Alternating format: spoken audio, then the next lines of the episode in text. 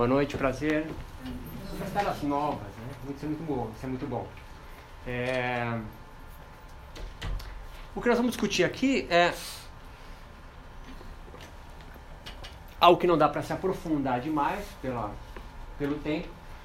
Mas a ideia é, é, aumentar um pouco o repertório de vocês sobre isso, mas, sobretudo, instigar vocês a pensarem sobre a meditação. Eu vou talvez não me deixe ir demais pro yoga, deixa eu ficar mais na meditação, que talvez seja um público mais restrito o yoga. Né? Então, e a meditação eu acho que tem maior abrangência de procura de vocês. É, me interrompa a hora que vocês quiserem, certo? Podem fazer pergunta. É, claro, se tiver ponto de interrogação no final, putz, melhor ainda. Né? É, mas não deixem a, a, pergunta escapar, nem que você escreva, se você queira perguntar depois, não tem problema, mas escrevam, isso é importante, tá? Que eu posso me guiar também, não é, uma, não é uma, um bate-papo aqui é, totalmente já guiado, então eu vou com vocês juntos, tá? Tem uma estrutura, mas é uma pré-estrutura. É, o que é importante de, de, de, de imediato a gente pensar é o seguinte: existe muito trabalho. Estão me ouvindo bem? Harley Davidson? Tem muito trabalho é, sobre meditação, mas sobretudo são duas grandes áreas que estudam meditação e yoga é, no Brasil e no mundo, mas sobretudo no Brasil. A primeira área é a mais óbvia, é estudar a meditação como uma panaceia, como um remédio para a cura das mais diversas doenças e moléstias. Se jogar no Google a palavra meditação e se quiser filtrar, vai no acadêmico, você vai encontrar um bilhão de páginas relacionadas à meditação e yoga câncer, fibromialgia, estresse. Há uma outra área de estudo da meditação que vai investigar as escrituras da meditação. Então, textos budistas, a meditação no taoísmo, a meditação no catolicismo, a meditação do, do é, é, muçulmana, por exemplo, com sufistas. Né? Agora, há uma terceira via no qual eu vou tentar explorar isso com vocês, que ela é mais carente de estudo no Brasil, que é você pensar a meditação e um pouco do yoga sobre um viés mais humano, humano das humanas, que aborde a história, que aborde a sociologia, que aborde a antropologia da meditação e do yoga. O que, que eu quero dizer com isso? É... Por que, que a meditação é, cria tanto alvoroço na nossa sociedade? E, e, essa semana é especial por causa da, do incidente na Tailândia, né? O tamanho de, de, de propaganda, o tamanho de, eferver, de efervescência, né? O tamanho de, de, de, de veia mesmo relacionada à meditação. As pessoas levantam a bandeira mesmo sobre isso, né? Por que a meditação ganha tanto corpo na nossa sociedade? É, esse é é, é um viés no qual há pouquíssimo estudo, tudo bem? Pouco, pouquíssimo estudo é, no Brasil. Na América Latina e Brasil, que são as áreas que eu mais investigo. É, Estados Unidos e Europa sempre um pouquinho mais à frente, mas também é muito recente. A partir da década de 90, 95, que as pesquisas na área de humanas começam a investigar a meditação e yoga no mundo. Até então, é muita história é muito escrituras sagradas do hinduísmo, do budismo e muita coisa investigando a meditação para doença, para cura, para área que eu chamo de biomédica. E isso é excelente. Ah, hoje a gente vê pelas clínicas com sala de meditação, a gente vê o SUS, né? Sistema Único de Saúde, preconizando meditação. Se vê uma discussão na medicina de medicinas integrativas e complementares, não mais alternativas. Você vê é, pensamentos como, por exemplo, novas racionalidades médicas, que atividades alternativas como o Tai Chi Chuan e a meditação têm mexido no meio da medicina. Né? Agora, pouquíssima investigação de o porquê que isso tem entrado. De bate-pronto, a gente pode pensar, eu não vou mergulhar nisso que a gente não tem, bem é uma pena, porque isso me, me fascina. É... Há uma descrença na medicina ocidental chamada alopática. Isso faz crescer uma medicina antes é, alternativa, hoje integrativa, complementar e às vezes mantém-se alternativa mesmo. Né? Integrativa porque antes você fazia é, ou pedras quentes ou radioterapia. Hoje você faz pedras quentes, radioterapia e medita. Então é integrativa e complementar. Mas algumas são alternativas. Eu só faço aquilo ali e não, e, e não vai casar. Então, essa, essa perspectiva é, da meditação, pelo um viés humano, social, antropológico, histórico, é, é a fatia, é o que eu vou fatiar é, da meditação. Vão, eu vou apresentar dados é, neurofisiológicos da meditação, o que acontece no teu cérebro quando você medita. Isso fascina, isso faz o olhinho brilhar. Qual a hora do cérebro que acontece quando eu medito? Mas por trás disso, o background dessa minha fala é por que te fascina tanto é, mostrar que o córtex pré-frontal, lobo temporal, serotonina está é, tá envolvido numa prática meditativa? É. A minha hipótese é que muito mais que as escrituras religiosas do hinduísmo ou do budismo, hoje a ciência legitima a tua crença. Se aparece alguém no Globo Repórter sexta-feira de jaleco branco, com o jaleco da, da USP, medicina, ou da Unifesp, para falar de meditação, os benefícios da meditação na tua vida, você chama sua avó para ouvir. Você acredita piamente que aquilo ali é verdade. Se entra um suami, um brahmane, um monge, cachecol ponchê, você já você vai, vai você não vai tanto, tanto alvoroço. Mas quando vem um médico, jaleco branco, isso isso legitima a tua crença. A meditação está tá, tá nesse viés, porque a gente na ciência da religião chama de nova era, movimento New Age, né? Uma nova era que surge e a yoga vem entrando é, na nossa sociedade muito por esse viés. Que antes era dos Riponga, Hoje já é de doutor, pós-doutor, livre docente, investigando coisas que antes só os ripongas de Harvard, logicamente, né? na Califórnia, só os malucos ali que investigavam. Hoje não, hoje não. Né? Então, a, a, a, em, em, dois minutos eu, eu falo basicamente de onde eu venho, só para posicionar, porque você saber de onde eu venho, você vai saber por que, que eu penso assim. Isso, e a aula já começou. Isso que eu quero, quero dizer com você. Então, é Sou da área da educação física, basicamente um ET. Né? Fui é, estudar é, yoga e lá eu caí como pesquisador na, na Federal aqui de São Paulo, como pesquisador de um departamento de psicobiologia. Então você passa no laboratório, tem um cara aplicando reiki num rato, né? outro a, a, analisando o Tai Chi Chuan e com meditação. Vem os mon... vem meditador da Monja Coin, que eles adoram Monja Coin, né? Vai ali, vai, vai na radioterapia do Einstein, depois vai, vai meditar em Atibaia e volta para medir o Seixim, que é os sete dias de meditação. Então eu fiquei ali pesquisando durante um ano, né? É uma área promissora, uma delícia ali. Mas foi quando caiu a ficha para mim de quanto a meditação e yoga vem se enveredando para sua medicalização. Né? É, como o yoga vem se transformando num remédio para cura. Ah, qual a melhor meditação para dor de cabeça? Né? Que tipo de técnica é melhor para quem tem câncer? É, eu percebi que é, tinha mais é, para investigar da meditação e do yoga, é o meio da onde eu venho, é, e era o aspecto da sociologia, né? Por que tanto médico está se, tá se importando em estudar meditação? Isso é interessantíssimo, né? Por que, que não estuda é, Ave Maria? Porque a ciência faz isso aqui, né? Ela pega um grupo controle é daqui. Você vai meditar e eu vou analisar antes e depois. Isso aqui é o grupo controle. Você não vai fazer nada. Você vai para Tibaia já com a Mojacoi, mas vai ficar no Big Brother. Vai ficar ali no mesmo ambiente, mas não vai meditar. Porque alguém pode perguntar, ah, mas só ir para Tibaia já faz você ficar mais calmo, melhorar a serotonina, sei lá o quê. Então é o grupo controle. Ele, ele, vai, ele vai fazer esse tipo de análise. Agora pensa, pensa comigo rapidamente assim. Por que a gente não analisa católicos e muçulmanos? E eu vou analisar o músculo posterior da coxa, porque na minha hipótese, o muçulmano tem um músculo mais alongado do que o católico que só ajoelha-se ao domingo e o muçulmano quatro vezes ao dia. Está entendendo? só, só a pesquisa em si ela é idiota pela pergunta. Mas a gente adora pegar dados, jogar na tabela do Excel sobre meditação.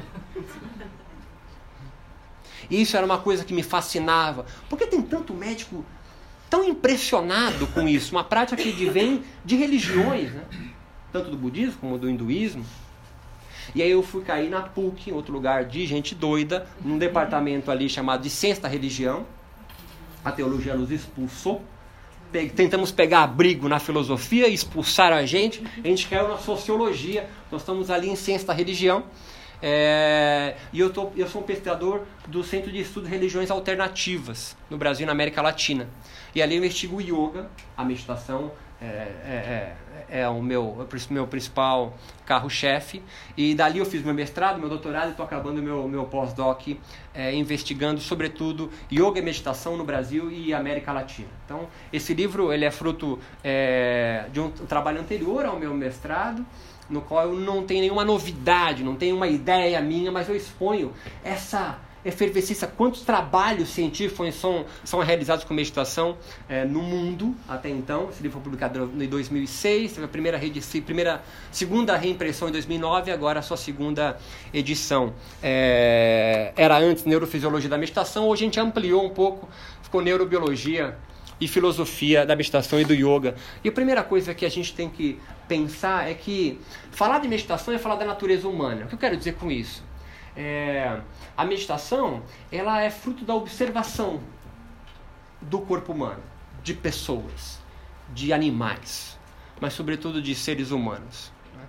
A minha avó, que nunca meditou na vida, ela possui um circuito inato, assim como cada um de vocês aqui, prontos para meditar. Isso é uma coisa fascinante. Existe um circuito neuronal, neurobiológico, neurofisiológico, na né? fisiologia eu estudo o movimento do corpo, então eu estudo o movimento do corpo, mas o cérebro, o cérebro é um pedaço de carne, não é algo divino, é, que está pronto para meditar. E meditar é você focar a sua atenção. Sempre que qualquer é, ser humano, ser vivo, direciona a sua atenção e não se desvia de um ponto, seja uma presa, enquanto a presa não avista você como predador, ou você avistando seu predador enquanto ele não percebe como presa, ou um parceiro sexual, ou a chama de uma vela, ou jogando xadrez, ou brincando de Lego, ou para quem tem filho, jogando videogame, tentando fechar o FIFA 2018 numa tela gigante como essa. Você chama ele, vem almoçar, ele não te ouve, porque ele está totalmente focado na passagem no jogo. Isso é natural. Existe um circuito em você que te prepara para direcionar a sua atenção e não se desviar. Só que há, há, há, alguns grupos sociais e a gente vai ter isso muito mais forte, sobretudo entre os indianos. Ali vai nascer o budismo, vai nascer também o yoga, o hinduísmo e outras é, religiões ali próximas, como o daoísmo, por exemplo, na China, ou o taoísmo. Ah, essa prática de introspecção, né, de foco de atenção, vai ganhando uma, uma, uma verve é, para crescimento pessoal e vai se transformando depois, isso vai se institucionalizando como uma religião. Mas era de natureza humana Hoje as investigações deixam claro que é, é, um, um, um, animal, uma criança, você direcionando a atenção, um circuito é acionado e você não precisa pensar sobre isso. Na verdade, quando você pensa, aí que você não está fazendo a prática meditativa. Sejam bem-vindos. Quando você direciona a sua, a sua atenção a um circuito neuronal, uma série de substâncias químicas que são acionadas, áreas no cérebro que são ligadas, outras desligadas, tudo preparando você para não se desviar do assunto. Eu espero que vocês aqui, enquanto estou falando, a atenção de vocês esteja na minha fala, com o movimento, o tom da minha voz, para onde eu estou indo com o meu pensamento. E essa área do teu cérebro está sendo acionada agora. Está sendo acionada agora. Meditar não é ficar com a perna cruzada, fazendo on, sons estranhos. Você é... Ah, agora vai. Assim, é, mesmo que você nunca tenha meditado, há um circuito e, e, e ele vai diminuindo as ondas eletroencefálicas de algumas áreas específicas do seu cérebro. Há um preparo para isso. O que vai diferenciar entre as práticas vai ser, sobretudo, a forma como você é, direciona a sua, a sua atenção, o foco da sua atenção. Nós vamos é, investigar isso um pouco melhor. Nós temos vários métodos e dentro de cada método há várias técnicas. E você vai ter experiências diferentes. Sobretudo esses três aspectos é importante a gente pensar: método, técnica experiência. cada um dessas, dessas formas de você utilizar para meditar vão te, é, vão te direcionar é, para um tipo de experiência é, diferente. Então, métodos e técnicas de meditação, eles diferem entre si e é bastante confuso hoje em dia isso. Porque a gente tem transformado a meditação em algo laico, secular. Não há crítica nisso, é só uma, um, uma colocação. A, a, aproximação da meditação é, de, de núcleos laicos, seculares, como a ciência o é, vai descaracterizando ele da sua espiritualidade, no qual ele sempre foi o berço das práticas meditativas, e vai transformando ele é, em métodos e técnicas é, diferentes. Né? Às vezes utilizar até com o mesmo nome, mas, por exemplo, a, só para a gente ter uma ideia do que eu quero dizer, é, dentro do budismo Mahayana, por exemplo, há uma técnica que é diferente e um método totalmente diferente do budismo Theravada, mesmo ambos sendo budistas. O budismo, por exemplo, o Mahayana, ele vai possuir, é, ele possui um método de meditação e possui diversas técnicas ali dentro. O Theravada, por exemplo, pode até é, ter algumas técnicas parecidas, mas o método ele é totalmente diferente é, um e do outro. O que você quer dizer com método e com técnica? Eu quero dizer que um método ele envolve a técnica. A técnica faz parte do método, mas a técnica só não tem um sentido em si. Para onde você quer chegar com isso? Porque você faz uma prática meditativa, mas você não está circunscrito em nenhum tipo de contexto, seja ele biomédico, seja ele budista, seja ele judaico, seja ele do yoga e do hinduísmo. Ele vai te conduzir para onde? Você não tem a menor ideia. Você não tem a menor ideia. O método é o que contextualiza para onde a prática meditativa vai conduzindo você. Um outro exemplo é o daoísmo ou taoísmo, por exemplo, que possui é, as suas próprias técnicas e um método exclusivo que é chamado de clareza suprema, sentar e esquecer. Onde você quer chegar com, com, com essas informações? Eu quero chegar para você a, a complexar é, deixar isso mais complexo, a ideia da meditação. A meditação, ela não é, é a mesma para os métodos diferentes. As técnicas podem ser similares, mas os métodos são diferentes. Um judeu que faz uma prática meditativa, como os do racidismo, por exemplo, eles têm métodos e técnicas diferentes e vão conduzir você a experiências díspares de um budista Theravada, que possui um método específico, técnicas específicas e vão conduzir você a experiências também singulares. Isso faz com que você. A, a, minha ideia é você abrir um pouco mais o seu leque do que a gente vem discutindo sobre meditação. Por quê? Quando você fala meditação, parece que é tudo a mesma coisa. E não é. Eu posso, e eu vou descrever o circuito neuronal que acontece durante a prática meditativa, que é singular em qualquer método prática, qualquer método e qualquer técnica. Mas a experiência que aquele praticante devoto, enfim, aquele que está é, se predispondo a, a, fazer aquela prática meditativa daquele método, a experiência dele é totalmente singular. Assim. É como o gosto da maçã. Imagina que eu venho. Cá, quero ver a tela.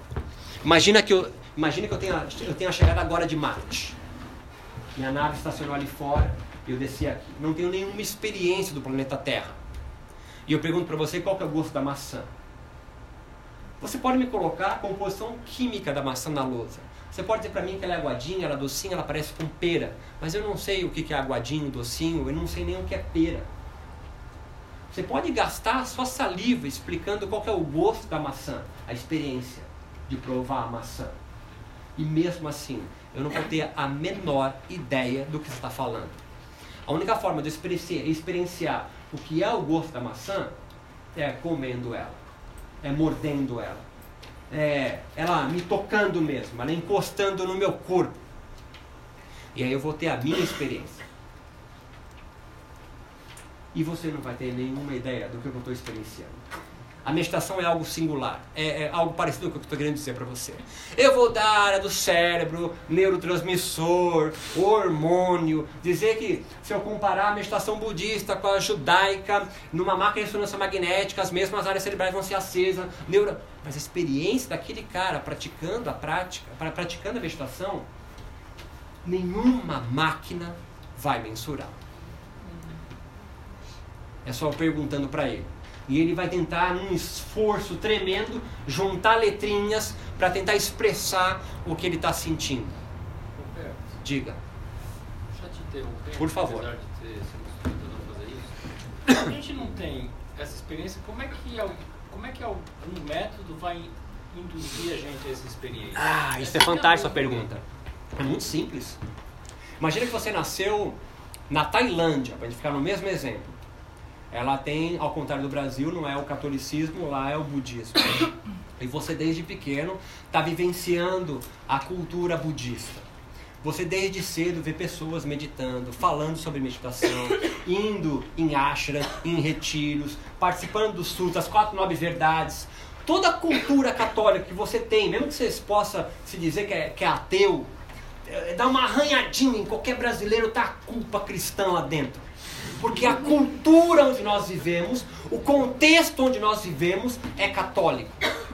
Isso é o que vai confirmando e mostrando complexo é o método. O método vai ser parte. Você está adiantando o slide, mas nós vamos chegar lá. O método compreende a técnica, compreende as experiências, compreende a comunidade e compreende a doutrina, as escrituras, os textos, sendo oral ou, ou escrita em livros daquele complexo. O que você conhece sobre meditação cristã, por exemplo, ela não é só porque você vivenciou uma prática, mas você sabe quem é Jesus. Você sabe, mesmo que você não, nunca tenha feito primeira comunhão, você tem cara que fez primeira comunhão, mas você nunca fez primeira comunhão. Você tem, você sabe quem são os pecados originais, pecados capitais. Você conhece dez mandamentos. Isso faz parte da cultura. É isso eu quero dizer do método. O método envolve a prática, mas também envolve todo um complexo social, histórico, antropológico, que aquilo mergulha, transpassa, atravessa você. Então quem tá, quem vive, por exemplo, dentro de uma cultura muçulmana, a meditação muçulmana e uma, da, uma da, dos métodos meditativos da, do, do, do, dos muçulmanos, do Islã, é o sufista, aqueles que dançam, ela é a recitação e invocação de Alá. Não tem nada a ver com a meditação budista, por exemplo, que nem Deus tem. A experiência que um muçulmano vai ter praticando a meditação sufista, será que é a mesma que um brasileiro que faz três vezes por semana aula de yoga na academia, fórmula, vai ter na prática meditativa? É óbvio que não. É disso que eu estou falando. A experiência no qual você vivencia com a prática meditativa, não há nenhuma tabela de Excel que vai conseguir demonstrar para você. Então, meditação, ela vai, ela vai compor a experiência que você tem durante a, a, a, prática, técnica em si. Mas o método que ela envolve também, nem que seja um método médico. Hoje há protocolos biomédicos para meditar. Que não fala de escritura sagrada, que não fala de sutra budista, que não fala de sutra do yoga, que não fala de hinduísmo, não fala de judaísmo, fala de nada. Fala de serotonina, fala de hormônios, fala de áreas cerebrais. E perceba, isso também é um discurso. Isso é uma nova narrativa sendo construída. Ah, eu não quero nenhuma ligação com religião. Eu não quero nada, nenhuma ligação com nenhuma escritura. Tá, e você medita para quê? Não, é só para diminuir o estresse, a minha ansiedade. E eu sei que uma área do cérebro é acionada me libera um hormônio da serotonina que me causa bem-estar. Você compreende que isso é uma história? Que isso é uma narrativa? Ah, mas não tem céu, não tem doutrina. É, mas tem a esperança de você viver um dia sem estresse na sua vida? Isso te causa uma esperança? E você medita com uma fé? É como correr três vezes por semana. Cooper, na década de 80, disse que isso prolongava a vida. Como comer ou não comer gema de ovo. Você entende que você acha que correndo três vezes por semana você vai ver mais? Isso é uma, é, é uma viagem. Porque é um triatleta com um pulmão desse tamanho, um coração gigante, completou quatro Ironman, pode morrer ali, atropelado por um carro. E não há garantia nenhuma que você vai ver mais, porque você corre, vai, vai no Ibirapuera de manhã, faz 10 km todo dia, nada 10 km. Você entende que é uma nova narrativa? E o cara de jaleco branco, sexta-feira, no Globo Repórter, te causa. Ah, ainda bem, tem macacos morrendo na cantareira, mas há médicos cuidando e tratando de mim, fazendo vacinas para eu viver mais. Que se fosse há 100 anos atrás, o arcebispo de São Paulo saía da Sé até a cantareira, jogando água benta. Dá risada de nervoso, você está entendendo o que eu estou querendo dizer? Hoje a ciência suplanta a tua fé. E a meditação? Ah, é mais um aí. É mais um. Você mesmo acredita que a meditação vai te trazer paz, felicidade, bem-estar, fim do estresse, a bem-aventurança, a plenitude na sua vida. Você acredita nisso? Mas eu não devo. Acredita no que você quiser. Eu estou mostrando para você que é, não tem nada de novo. Que judeus, hinduístas, iogas, muçulmanos, católicos fazem a mesma coisa. Você, em vez de rezar para lá, Deus, em busca do céu, você, se for marxista, materialista, dialético, fez sociologia na USP, espera um dia alcançar uma sociedade sem classes, que é o céu na terra.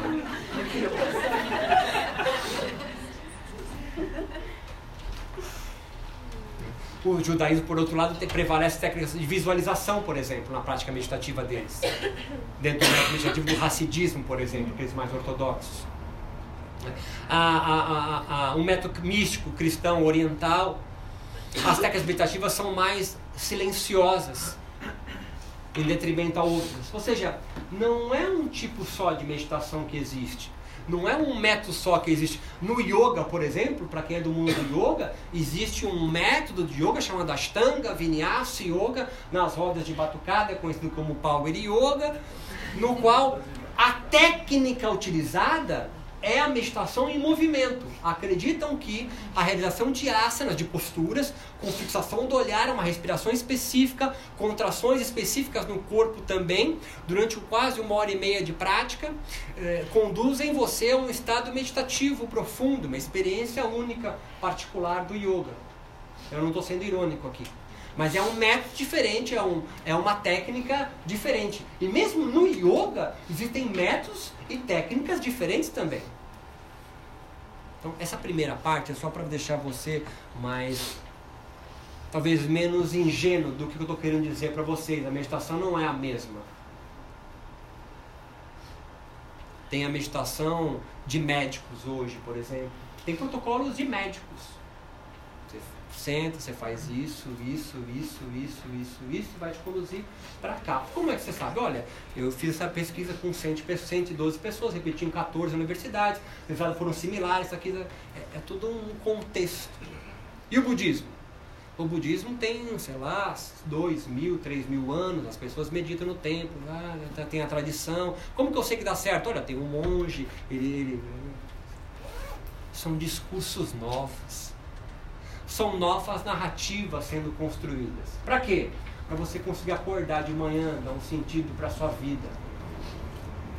A meditação dá um sentido para a sua vida tem dado para a sociedade. Sobretudo uma sociedade que é secular e laica, que não gosta muito de aproximações com religião.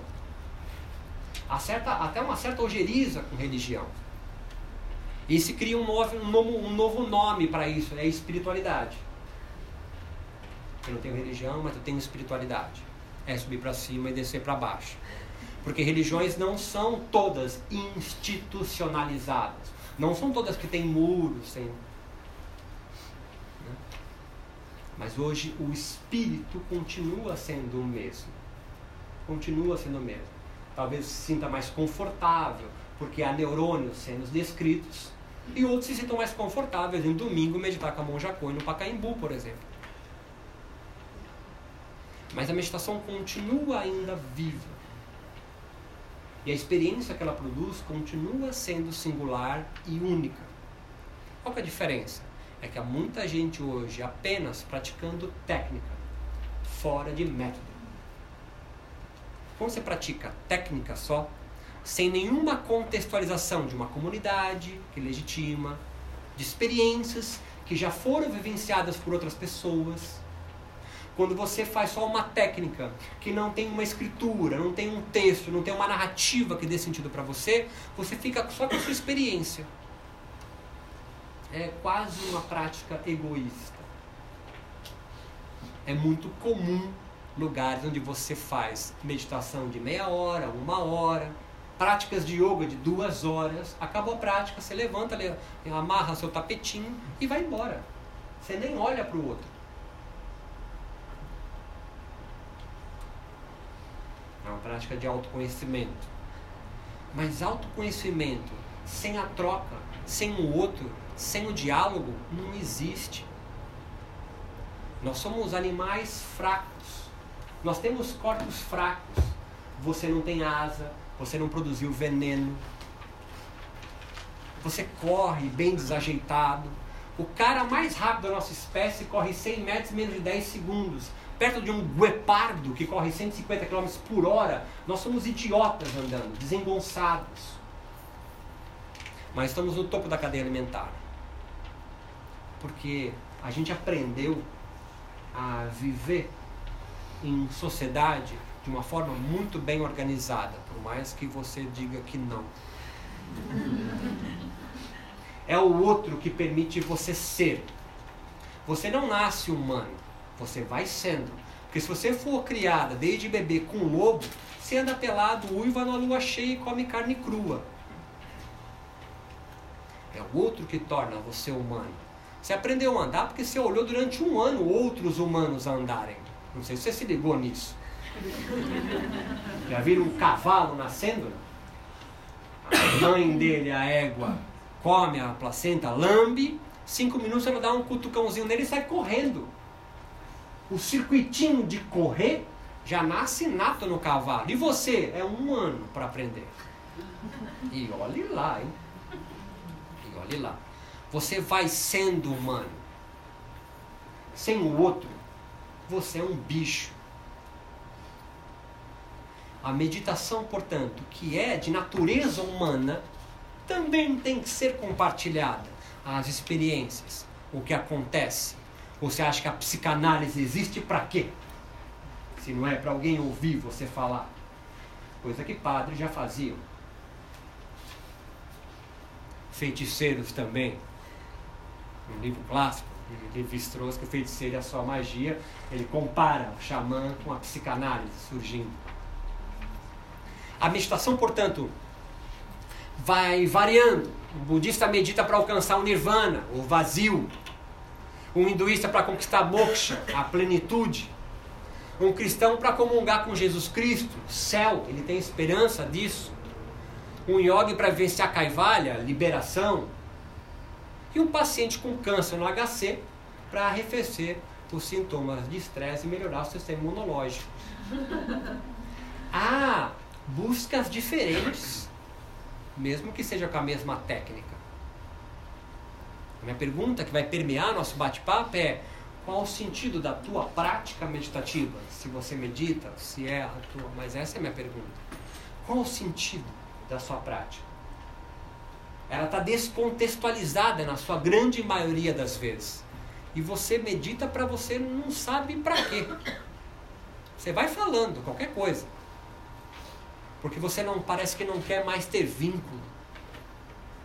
Não quer mais ter toque não quer mais ter acolhimento do outro. Você se acha autossuficiente. Será que estão todos budistas, hinduístas, cristãos, os daoístas, yogis e médicos na, me na mesma busca? É óbvio que não. É óbvio que não.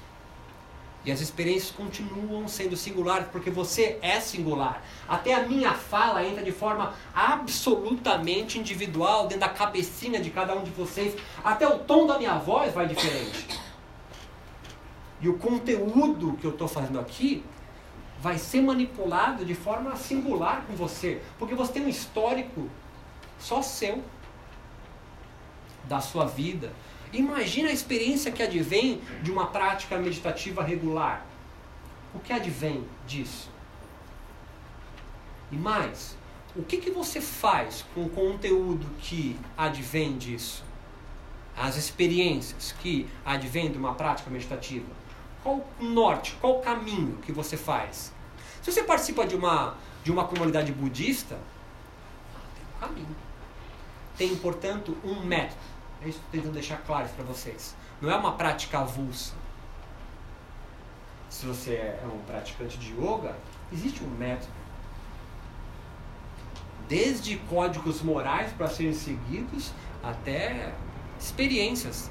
Está descrito que tipo de experiência você vai ter. Diga. Deve. Eu aprendo, quer dizer, não aprendo, mas eu leio e vejo em relação ao yoga específico. Os livros que eu vejo, quem conta as histórias, quando você quer atingir o samadhi, o seu, o seu cérebro, o seu mental não pode estar atuando. Se ele está atuando, você não vai chegar lá nunca. Então como é que é isso? A gente tem que cortar o nosso mental. Depois da meditação você não pensa mais? Não, mas para atingir a coisa. Você não eu, pensa? Não.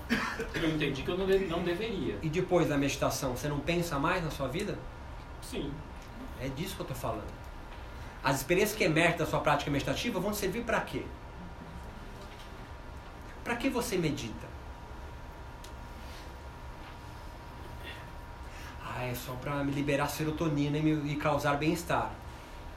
Perfeito? A resposta que a maioria dos yogis dão é para autoconhecimento. Conhecer melhor a si mesmo. Eu estou falando para você é que você não se conhece sozinho, se não é com o outro. Casa para você ver. Você vai entender o que eu estou dizendo. Já casei, já separei. Eu me autoconheço nesse ponto. Há, portanto, uma diferença entre estados, métodos e técnicas é, que podem ser idênticas até as técnicas, técnicas de visualização, técnicas de observação passiva dos movi do, do movimento da mente, é, técnicas meditativas em movimento, como uma caminhada meditativa, elas podem ser similares. Há métodos com técnicas similares.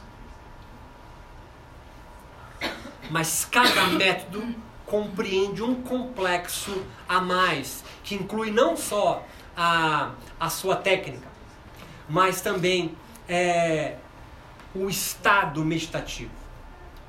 Essa talvez seja a sua pergunta, que você quis está permeando a tua ideia. Ah, existe um estado meditativo, existe um estado que a meditação te conduz. Se você é um sufista, um muçulmano, é de comunhão com Allah, com Deus. Se você é um budista, é encontrar o vazio. Moksha, se for um hinduísta, plenitude. E aí você vai dando nomes. Você vai juntando letrinhas para esse estado que não tem nome e pode chamar de Deus. Fica mais fácil para a gente. Há um estado da meditação que você busca. Que em cada método, em cada técnica, vai sendo conduzido para você. O método meditativo dessa forma é construído não apenas por uma ou mais técnicas bem definidas, mas também por experiências pessoais. Uma comunidade que dá suporte a essas experiências, assim como escrituras que legitimam o método meditativo em si. Então perceba, o método ele inclui a técnica, mas junto com o método há também uma comunidade, as experiências que você vai ter, as escrituras que legitimam.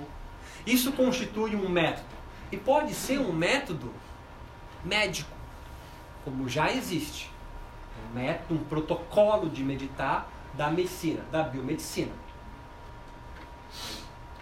Que vai ter um com A, um começo, um meio e um fim em busca de arrefecer o estresse, por exemplo, então melhora o sistema imunológico. Agora, quando você está dentro de uma comunidade budista, por exemplo, um método é outro e vai te conduzir para uma experiência diferente. Não são todas as experiências da meditação que são iguais. Você compreende o que eu quero dizer? Dependendo do contexto onde você está inserido, a experiência é outra. Você é Hare Krishna. A experiência meditativa, você mora na comunidade, você comunga, você vende incenso no semáforo. A experiência que você vai ter é de comunhão com Krishna. Meu irmão é pai de santo.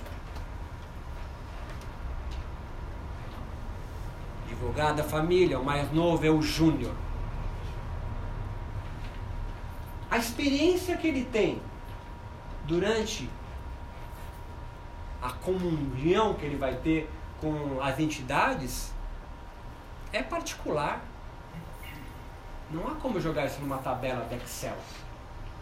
E mesmo que você medite no SUS, a experiência que você vai ter daquela prática, ela também é particular, mas vai estar relacionada a quem te conduz à prática, a fala do monitor, do guia, da comunidade em volta, do seu histórico de vida. E é disso que eu levanto a bola. Quando você vai pesquisar ou vai ler alguma coisa sobre meditação, é preciso saber o contexto, da onde está sendo realizado aquilo. Você não é um conjunto de células, de hormônios e neurotransmissores. Você não é um saco de 100 trilhões de células. O meio onde você vive forma você. A minha fala muda você. O seu olhar me transforma também. E isso mexe a prática meditativa. Assim você faz uma prática descontextualizada, você não vai ter a mesma experiência. Há uma, uma passagem interessante de, de um monge que vem meditar é, de Dharamshala para cá. O Dalai Lama faz essas, essas, essas, essas trocas, né? Vem monge para meditar em laboratórios do mundo, que são altamente experientes, tipo triatletas da meditação. O cara só come arroz integral, toma chá e medita a vida, há 50 anos. E vai pesquisadores para Dharamshala na faculdade de budismo, cara, para se formar um budista ele faz a faculdade, para dar iniciação ao pensamento científico. Dalai Lama quer formar os budistas dele a entender como que a gente pensa, como que cientista, porque você pensa igual cientista. Qualquer um que estudou aqui no Ocidente pensa como cientista. Chama método científico. Pergunta, uma hipótese, você vai discutir com outras pessoas, chama marco teórico e produzir conhecimento. Não é? Todo mundo pensa assim. Né? Tu, pen, tu, foi, tu, foi, tu foi forjado a pensar assim. Tá, tá começando a entender para onde eu tô indo? E aí esse, esse monge vem para cá, a gente enche ele de fio na cabeça, coloca na frente de um computador, fala, faz a meditação da compaixão aí, você que é budista, faz essa aí.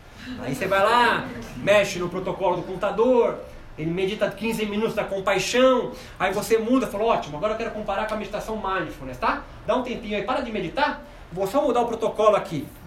E ele pergunta assim, uma coisa que eu não consigo entender quando eu vou ser pesquisado em laboratórios, né? Vocês falam assim pra gente, pode parar de meditar, e perguntam assim, o que é parar de meditar? Você está entendendo a pergunta do tiozinho?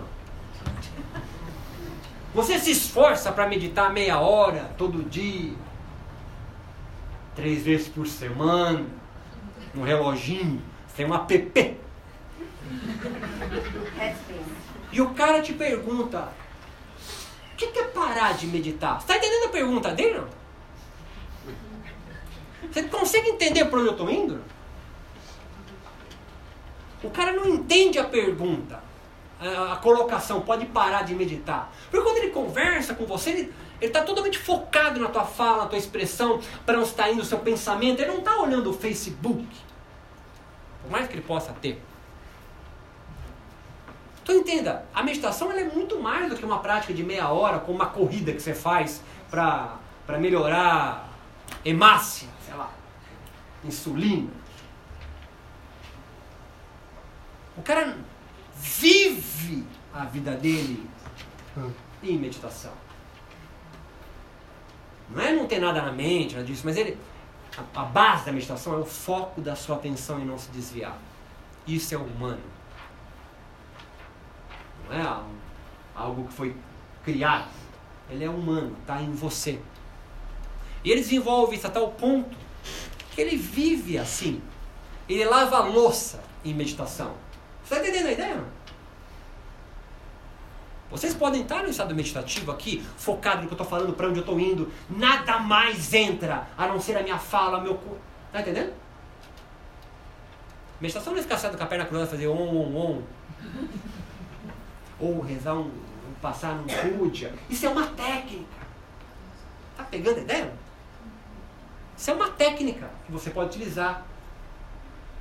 Mas a meditação, ela produz um estado meditativo. E esse estado, ele vai fazer sentido quando está contextualizado num método que envolve comunidade, que envolve a experiência que você tem. Aí você troca ideia sobre a experiência que você tem. Você não fica sozinho no teu quarto com a experiência. Nossa, tive uma experiência gigantesca, eu sou muito bom. Tá entendendo? Você sozinho? É isso? Sozinho? Não, eu vou meditar no Himalaia. No Himalaia eu vou meditar. Lembra aquele filme Comer, Rezar e Amar? Que ela vai meditar em lugares, não sei o que, ela chega lá, sala da meditação na Índia, numa salinha com carpete e ar-condicionado. Ela achando que é num lugar meio sagrado, uma cachoeira, sei lá. A experiência que você vai ter, ela faz sentido na comunidade. Por isso Dalai Lama repete isso várias vezes. Não muda de religião, não muda de contexto, não muda de método. É mó trampo você depois entrar naquele contexto. Esse mesmo monge, a gente levou no shopping, ele perguntou, nossa, nunca vi tanta coisa que eu não preciso. Reunida num lugar só. E a gente vai passear lá. Mas entende? Não, não tem crítica aqui. É só para mostrar. É, ele está em um outro contexto. Pode ir, é legal, vai lá. Não é essa a ideia, né? Mas é. Você está entendendo? A cabeça dele, o mundo onde ele vive é outro. A meditação tem uma outra experiência, está num método diferente, uma comunidade comunga, é, tem escrituras que dão norte para ele. Hoje nós estamos praticando só com técnica. E você fica entulhado de app com técnica. Tá pegando a ideia? Você faz curso e a gente do yoga adora workshop. Gente adora workshop. Você faz um monte de workshop. Né? E você aprende técnicas. E o pior, você sai de lá na segunda-feira, você abre um curso daquilo. Só tem técnica. A experiência que você produz naquilo, você não sabe o que você faz com aquilo. Aí você escreve um livro. A minha experiência prova da meditação. Então, a, a, o método meditativo dessa forma é constituído não apenas por uma ou mais técnicas bem definidas, mas experiências pessoais, comunidade dá suporte a essas experiências, assim como escrituras, textos, mesmo que seja oral, é, que legitimam um método. Hoje, qual é as escrituras que mais legitimam a prática meditativa? É a ciência. É a ciência. Ou você já leu algum sutra budista, o Yoga Sutra de Patanjali, para entender o que é meditação? Poucos.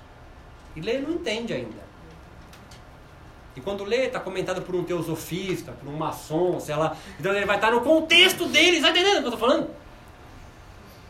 Aí você fala, para onde eu vou? Ah, seja bem-vindo ao clube. Estamos aqui, eu não vou dar resposta para você. Não é um curte coach, né? Tem o Tony Robbins aí, tá chegando aí, o maior coach do mundo. Mas o que constitui então uma técnica para meditar? Isso aí eu aconselho o médico, o, o livro do, do, médico Roberto Cardoso. Eu acho um livro simples e muito bacana. É, um médico ensina a meditar. E ele, ele dá uma definição operacional da técnica meditativa. Toda técnica meditativa precisa ser, está claramente definida. Por quê? Por exemplo, vou meditar em Buda. Aí eu medito, o Buda vem e me abraça, eu, eu, saio de mão dada com o Buda, eu me emociono, eu choro. Então a técnica não está claramente definida. Vou meditar em Buda. Ok, qual Buda? O gordinho? O tibetano? Tem um negocinho assim? É o carequinha? É aquele deitadinho de lado, é o Siddhartha? Qual Buda? Está entendendo o que eu estou falando? Então uma técnica, ela tem que ser claramente definida. Vou meditar em Jesus, nobre, mas qual Jesus? Crucificado, o Jesus é, de olho azul, o Jesus negão. Qual é o Jesus que você vai? Então, a técnica claramente definida. Vou meditar na chama da vela. Chama da vela. Você define claramente. A segunda coisa que ele coloca é, aquela, é a primeira, ela tem que ser autoinduzida. Não dá para você ser induzido a ela, senão vira, vira como é o nome? Hipnose. Um dia eu cruzei numa palestra com Fuentes, é Roberto Ricardo Fuentes. Lembra daquele cara que apareceu no Fantástico e fazia você comer uma cebola achando que é maçã? Vem dormindo, vem dormindo, vem dormindo. Isso aí? Eu tive um medo de passar, porque assim, ele estava descendo, estava subindo. Tive medo de pegar na minha cabeça, vem dormindo, vem dormindo, eu passar uma vergonha lá na. Então, assim, ela tem que ser é, autoinduzida para que você não entre num estado de hipnose. É legal você seguir, às vezes, um mestre te conduzindo, a fala dele, mas você não pode ficar viciado naquela fita. Eu só medito com a fita do meu mestre, ou do que é que seja. Então ela tem que ser. Tem uma hora que ela vai ter, você vai ter que soltar a coleira e ir sozinha. Ela tem que ser autoinduzida. Ela também tem que ser claramente definida e ter uma âncora. Ou seja, pensa num barco mesmo num, no oceano. Então as ondas, se não tiver uma âncora e, e, e, e o barco é a sua mente, ela vai ser jogada na, nas pedras, vai para lá, vai para cá, porque as ondas são as ondas, as ondas mentais, vão te levar para frente e para trás, são seus pensamentos. Uma âncora define você. Então, se a técnica é de visualização, qual que é a minha âncora? Chama da vela. Por exemplo, ah, é uma mandala. Mandala e chama da vela são a mesma técnica. Tá me acompanhando na ideia? Mas a âncora de um é observar a mandala e fixar num ponto a mandala, e o outro é a chama da vela. Então, qual que é a minha âncora nessas duas? Chama da vela e mandala. Qual que é a minha técnica? Visualização. Tá pegando a ideia do tio? Cai na prova, anota isso aí direitinho. E a outra é que, segundo o Roberto Cardoso, há a presença do relaxamento corporal e da lógica em algum momento do processo. Né? Não dá para você meditar tenso. Vou meditar. Você não consegue. E há um relaxamento da lógica, é isso talvez que meu, meu colega Marcelo tenha colocado. Não dá para você trocar ideia na meditação. Nossa, estou meditando agora. Nossa, que delícia, estou meditando profundo. Você não está meditando. É? A meditação há um relaxamento da lógica. Não dá para trocar ideia no processo meditativo. E o que eu acho mais genial do Roberto Cardoso é que haverá loops. O que é loops? É, um pensamento vai entrar na sua mente. Você vai se desviar da técnica. Você vai se desviar, é, desvirtuar da sua, é, da sua âncora. Mas você percebe, tem consciência e volta. Vão haver vários loops. Isso para mim quando foi o libertador. Você fala, nossa, não consigo meditar, estou sempre viajando. Treta do pai, treta da mãe, problema para pagar a conta. É loop. Opa, me desviei. E volta. Tá tudo bem haverá loops no processo meditativo. Isso para mim é libertador. Mais do que moksha ou kaivalya. Pega a piada que é do yoga aí. Então assim, é, foca a atenção, tem âncora, auto-induzido, uma técnica claramente definida e haverá loops. Preciso relaxar em algum processo, alguma parte do processo, senão não consigo. Não dá para trocar ideia. E um pensamento entrou? Entrou. Se distancia, se desidentifica, usa as letrinhas que você quiser, mas você continua focado a sua atenção e volta. Quanto mais você treina, é treinável, há menor número de loops. Claro, vai ter um dia que você vai ter mais loops do que outro. Ou você acha que o Dalai Lama, no Tibete, chega o menino e fala assim: Ó, oh, se liga, China chegou, tá matando todo mundo, é melhor te vazar. Não, o coração divino de Dalai Lama não se alterou as pupilas do Dalai Lama divinas não se dilataram, no coração acelerou disparado e ele correu para a Índia no meio do Himalaia. Claro que sim. Bilhões de loops se ele sentasse para meditar naquela hora. Cérebro divino, pupila divina, fígado divino, Dalai Lama. Eixo do estresse foi acionado com certeza. Não há nada mais você tem as mesmas respostas que o Dalai Lama. A diferença é que ele treina mais do que você, é há muito mais tempo, mas sobretudo, o contexto onde ele vive foi criado, nasceu e continua e tenta preservar, que é o método onde ele vive, continua muito forte. Você acha que a Monja Cohen se junta com a comunidade dela no Pacaembu e tem gente que anota o nomezinho e anota ali. É para manter a tradição do Zen Budismo yoga se reúnem em ashrams, católicos em igrejas. Para que eles fazem isso? Para manter a tradição, para essa membrana continuar firme e forte. Porque isso vai fazer com que a meditação, suas experiências, sua tradição continue fazendo sentido. Hoje a medicina tem feito o seu papel também, mas ela é muito recente perto das tradições que a meditação nasceu. Ela vai ter que pastar muito até conseguir constituir esse critério, mas ela nunca vai conseguir. Porque as experiências advindas da prática meditativa não vão conseguir entrar no campo da, da ciência. A experiência que você tem na prática meditativa não dá para jogar na tabela do Excel, não vai entrar na ciência. Ciência e religião andam em paralelo e não vão se encontrar no infinito. E é bom que não se encontrem. Estudam coisas diferentes. Ciência nunca nasceu para ter dar sentido de vida para você. Ciência não tem esse objetivo. Ela não vai dar sentido de vida. Você pode achar a ciência como sentido de vida, mas está transformando ela numa religião, não em ciência. Pode ficar bravo contigo, não tem problema.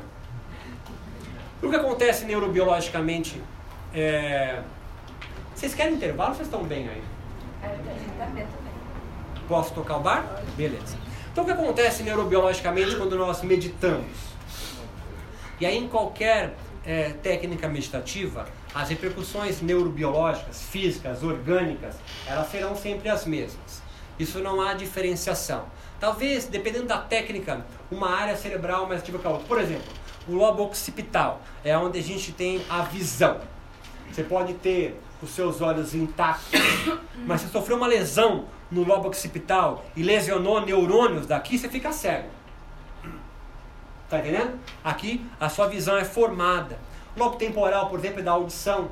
Você pode ter o seus, seu ouvido intacto, mas uma lesão no lobo temporal, você fica surdo. Então, dependendo da técnica que você utilizou, se é de visualização, há mais neurônios funcionando, porque está visualizando algo.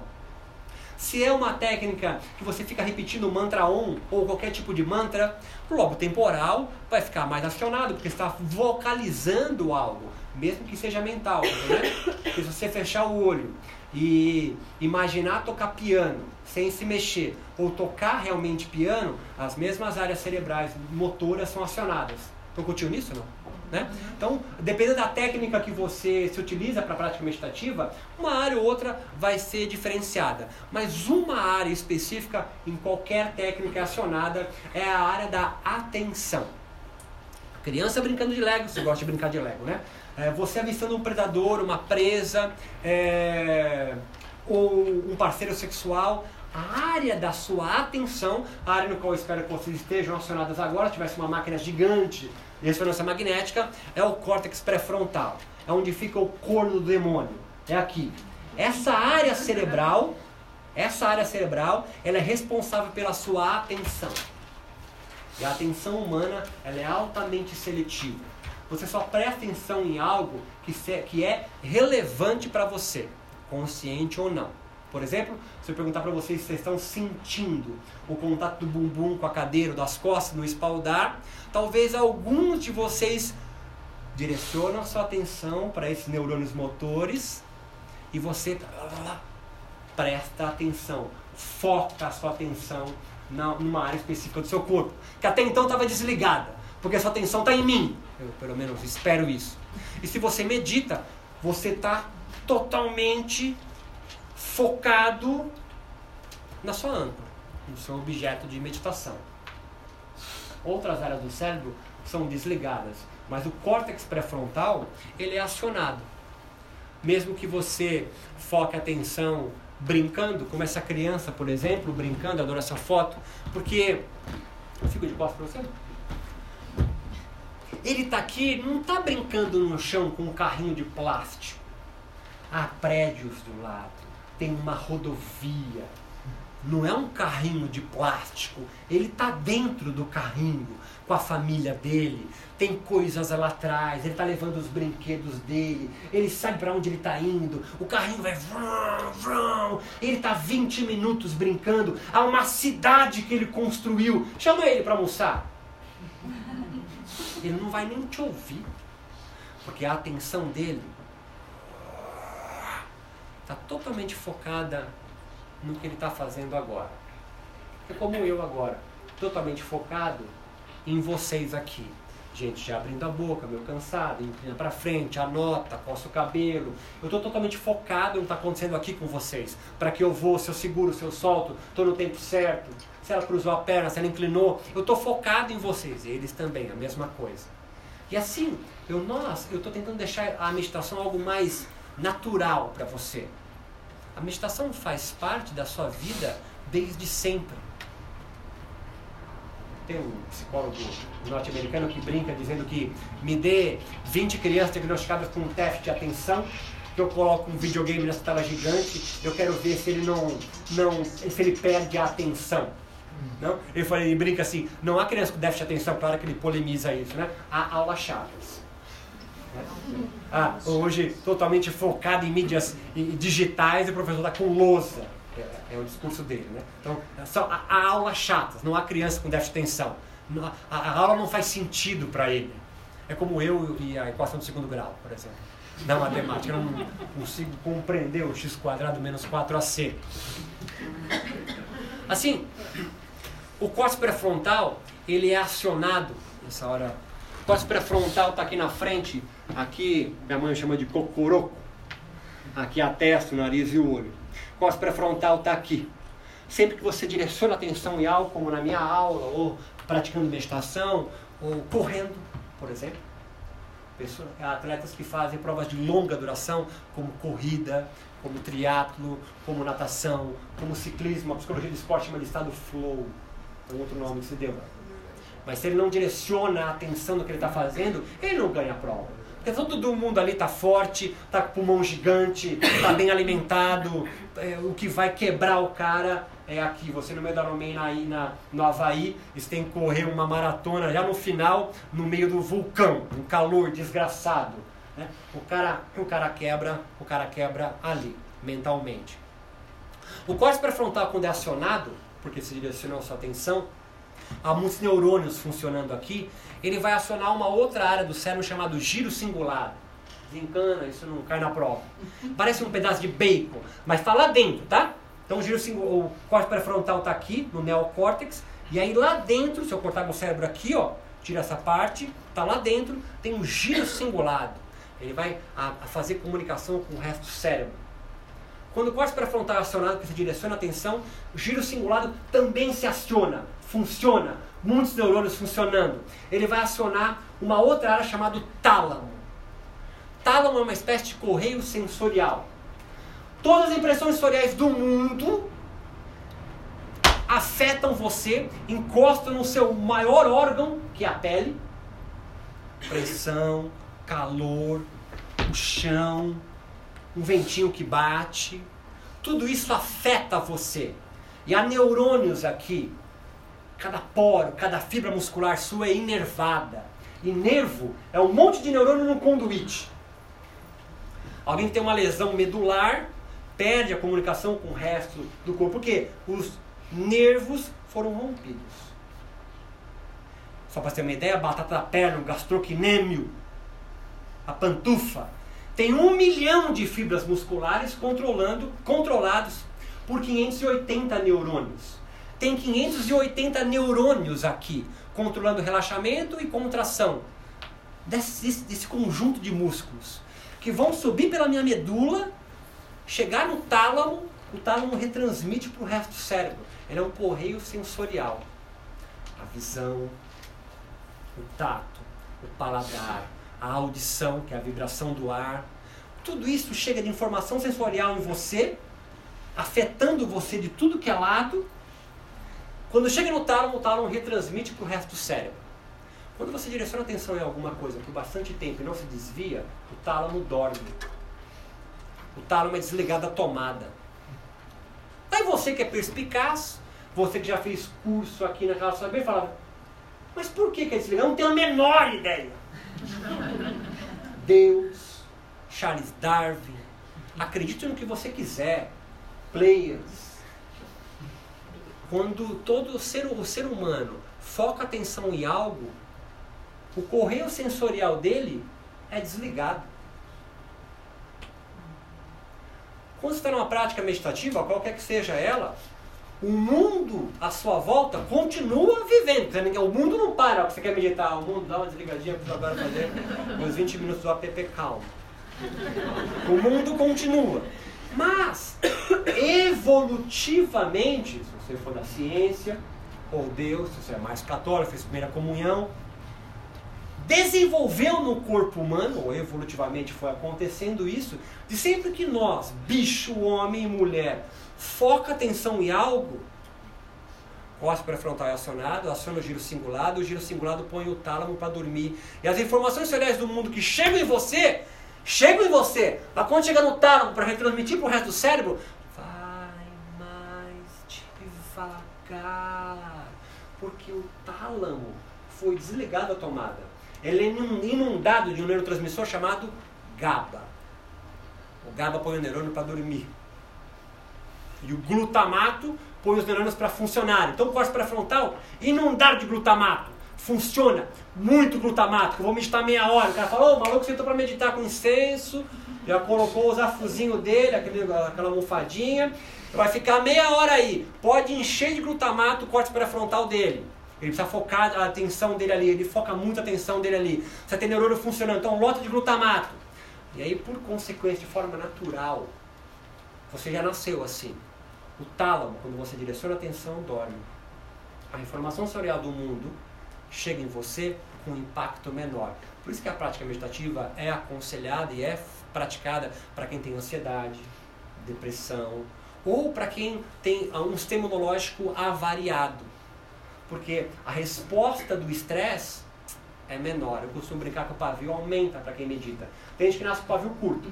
Qualquer estímulo estressor que vem do mundo ele explode. Tem gente que nasce sem pavio.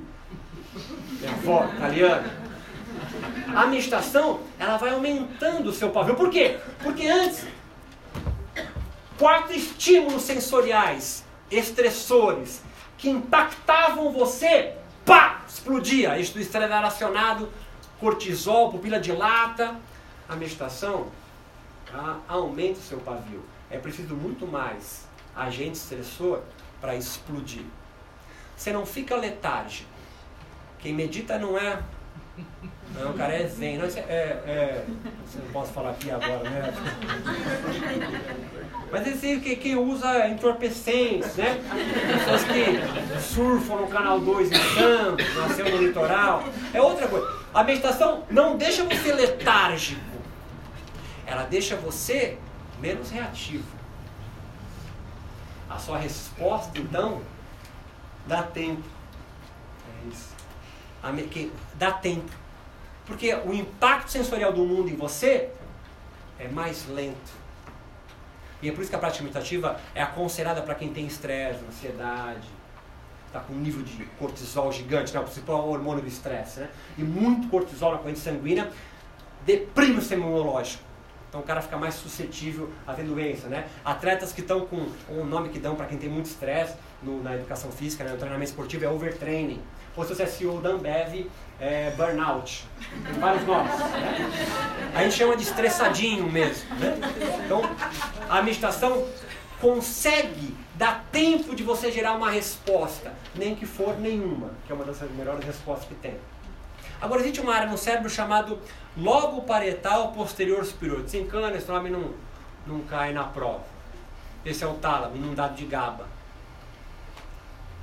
O lobo parietal posterior superior é essa área aqui, a mãe chama de cocorô. O lobo é pedaço, parietal é o cocorô, posterior superior, é bem aqui, a dois, sempre de um lado do outro. No cérebro é, é par. O lobo parietal posterior superior é responsável por formar a sua imagem corporal. Então, se eu mando você fechar os olhos e, e sentir o dedinho do seu pé direito, você não precisa fazer isso. Nossa, graças a Deus, tá ali. É até bobo, né? É até idiota, não é idiota porque você já sabe disso, é inconsciente. Mas é inconsciente porque há neurônios que aferem o mundo, chamados neurônios aferentes, em cada poro do seu corpo. Você fala assim, fecha os olhos, Beto, tá sentindo a pontinha do seu nariz, você consegue encostar nela? Claro que sim.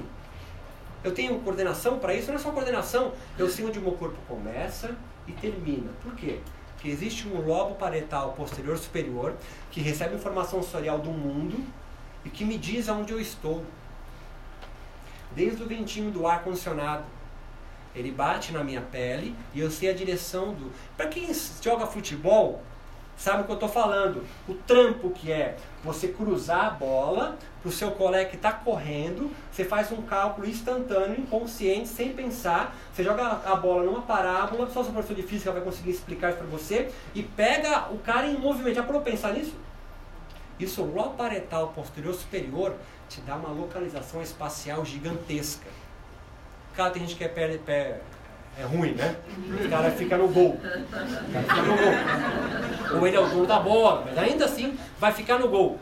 Essa, essa, essa preparação essa, é porque você sabe o seu corpo começa e termina. O nó paretal posterior superior permite isso. Porque você é afetado pelo mundo 24 horas. Ah, não vou ser mais afetado, vou, vou ficar parado agora. Você me mexer, não adianta. O ar te atravessa. O olhar do outro te atravessa. Não precisa encostar em você. A gravidade diz onde você está, 10 metros por segundo ao quadrado. Físico era bom, era ruim de matemática mesmo.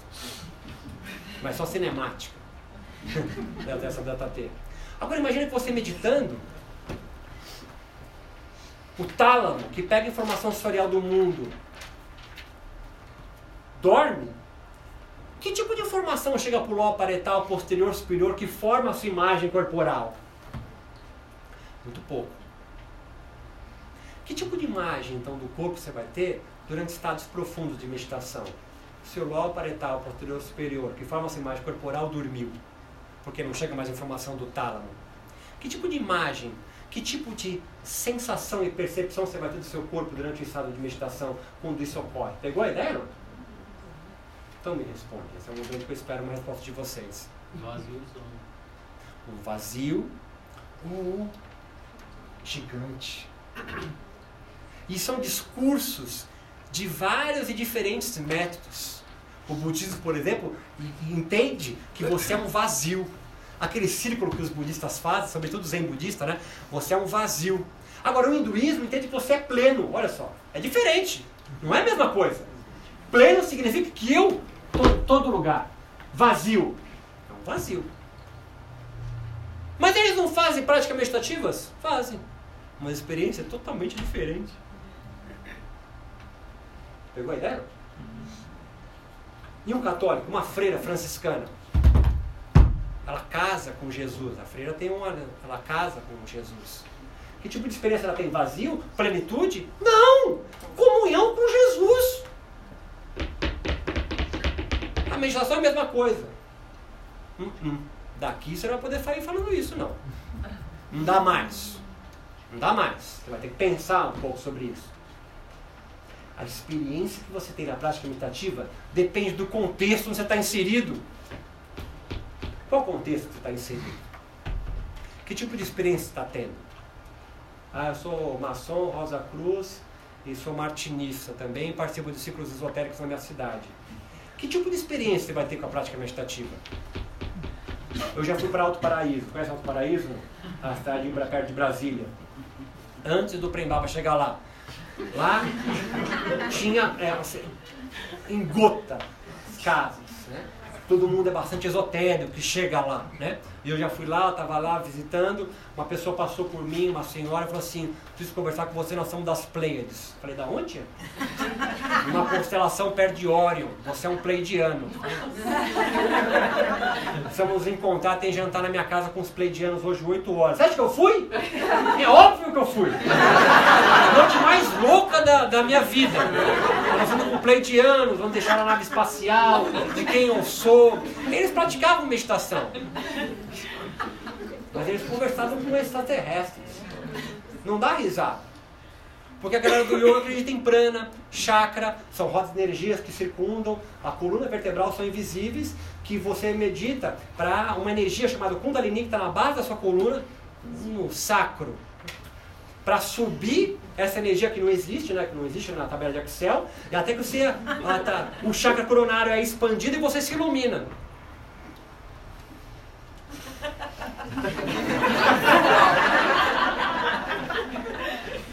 Há discursos mais bem aceitos do que outros.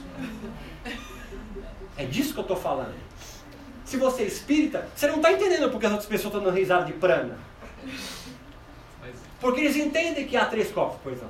Eu posso só comentar uma Claro, coisa? deve. Tinha um professor que ele era muito bom, porque ele era um cara super racional, assim. E ele falava assim, eu não sei se prana existe, se Kundalini existe, eu sei o seguinte, eu pratico e funciona. É porque é. É porque é. É porque no meu contexto, onde eu vivo, isso faz sentido pra mim e eu não tenho que ficar gastando tempo pra explicar pra você. É basicamente isso, né? Pra mim faz sentido. Meu irmão é pai de santo, recebe o tiriri. Vai trocar ideia. Me zoa pra tu ver se eu não pego o cabelo teu. Algumas pessoas podem pensar. Eu posso pegar da barba também. Algumas pessoas podem. algumas pessoas podem ter a sua experiência meditativa é, de diversas e, e infinitas formas. Diversas e infinitas formas. Hoje a meditação, se brincando com a ciência biomédica, vem criando novas narrativas.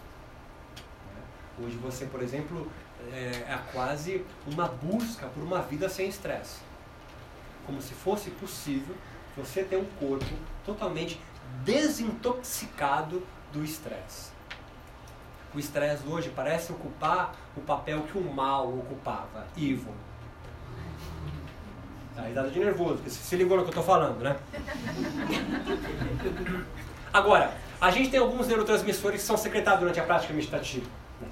Como a gente sabe disso? Eu pego o grupo controle, que faz meditação, o grupo controle fica no Big Brother. Eu mando vocês cuspirem, fazer xixi, eu pego uma gotinha de sangue sua e meço antes e depois da meditação. E eu vou medir, desculpa, vou medir o que a gente chama de metabólitos. É o que sobrou da composição química, era bom de biologia. O que sobrou da composição química de algumas substâncias. Então eu vou medir ali no sangue quanto que tem de metabólito de dopamina. Aí tem, antes de você meditar, viagem, não existe. 5 metabólitos de, de dopamina circulante no seu sangue. Viagem, não existe isso.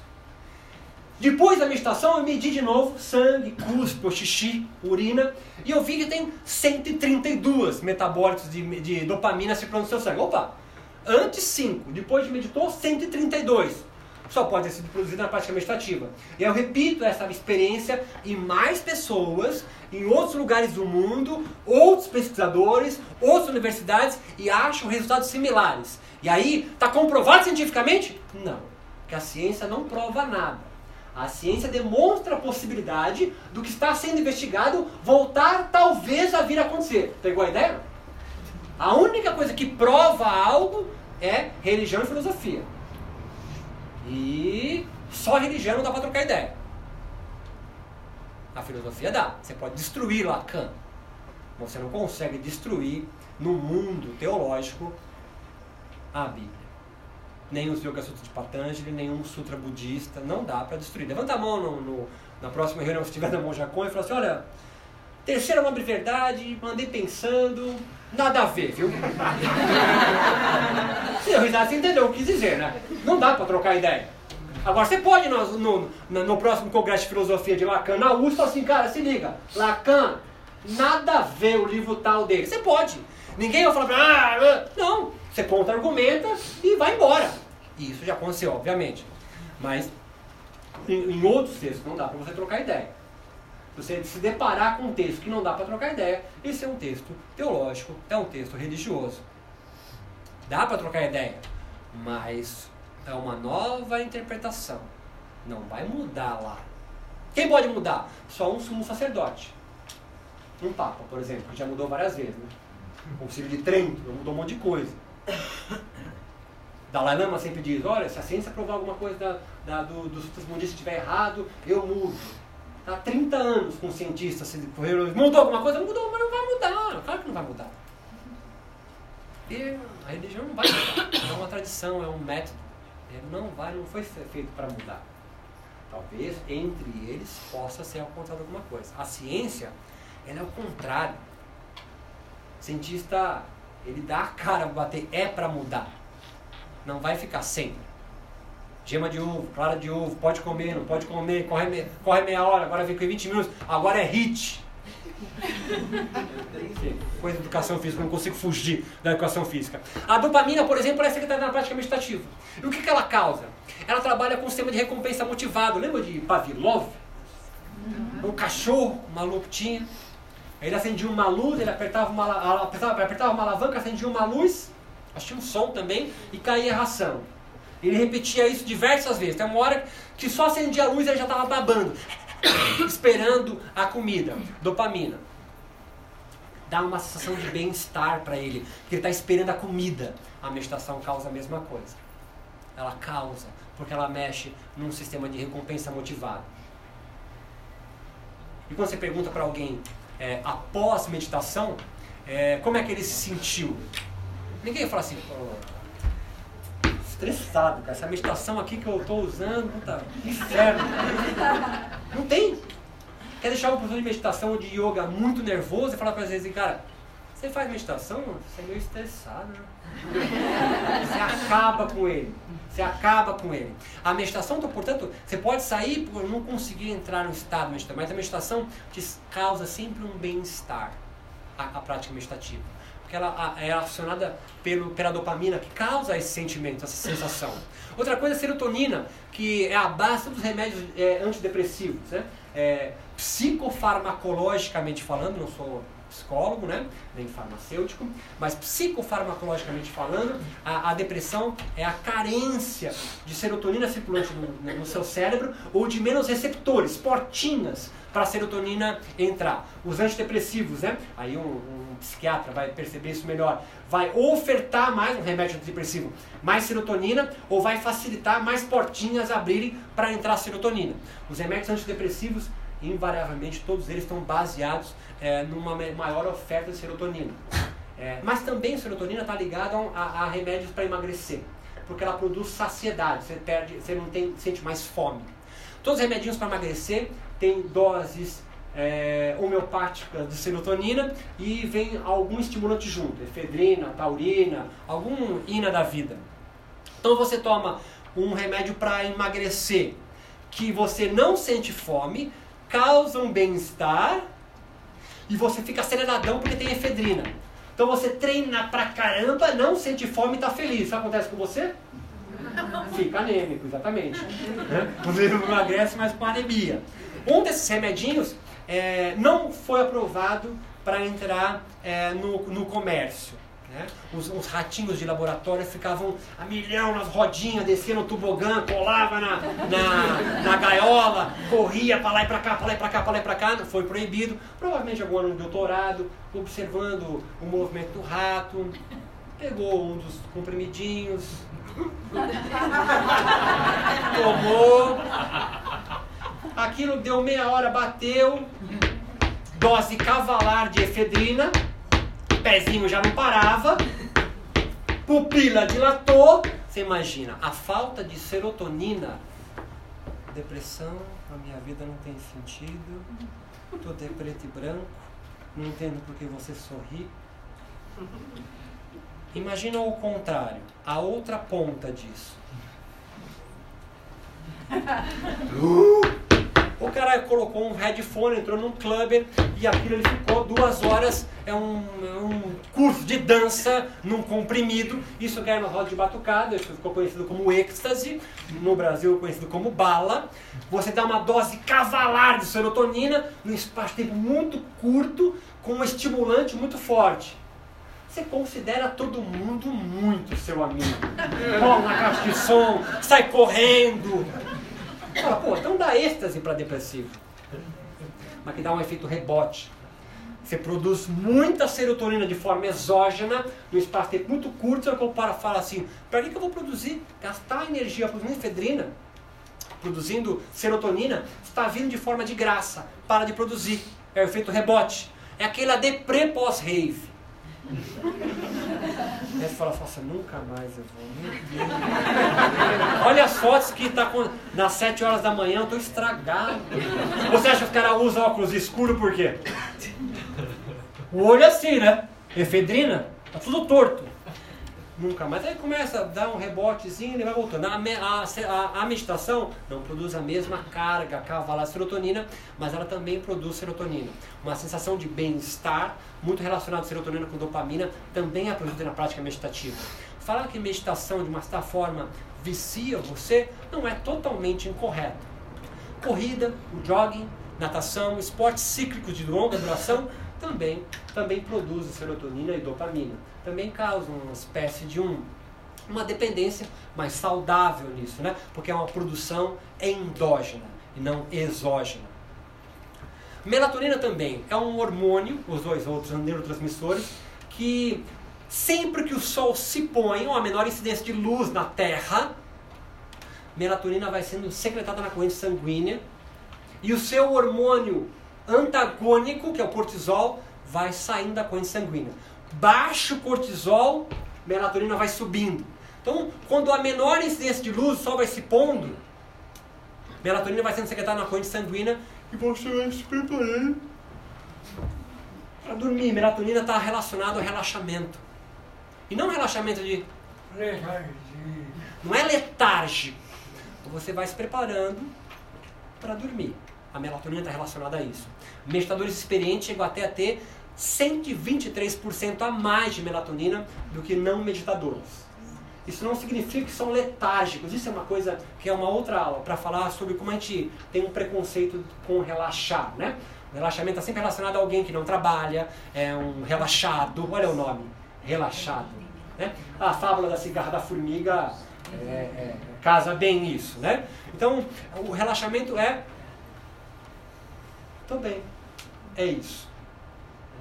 Quando o sol vai nascendo, há maior essência de luz na Terra, melatonina vai saindo, cortisol vai subindo e você acorda. Em meditadores há um nível muito mais alto de melatonina circulante. E um outro muito importante é beta-endorfina, nossa morfina natural. Ela está relacionada, sobretudo, a menor sensação de dor física, mas também emocional. Ah, aquele filme da Segunda Guerra Mundial, o cara amputa uma perna com uma bomba, o cara vem e joga é, morfina né? o cara anestesiar. A beta-endorfina é um potente anestésico. Você não sente mais dor, você sente uma, um relaxamento também corporal e há um maior relaxamento também emocional. Está tudo na paz. Corrida também. Corrida também. Corridas é, de, de longa duração, né? Não 100 metros rasos, por exemplo, mas ah, corrida de longa duração, é, é, você pode, você também produz.